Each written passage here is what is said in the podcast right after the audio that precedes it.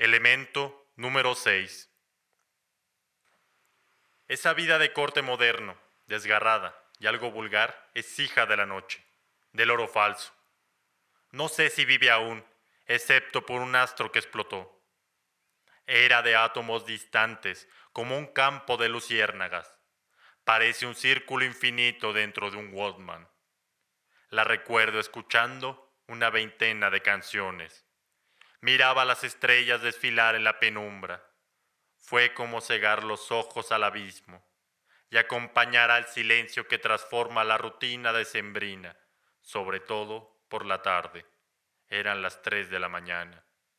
Si vive aún, debe tener millones de años.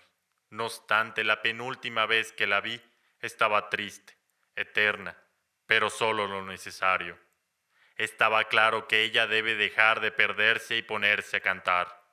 Habría que oírla con su luz cansada, modesta y suave al colorear la mirada de los presentes en turno.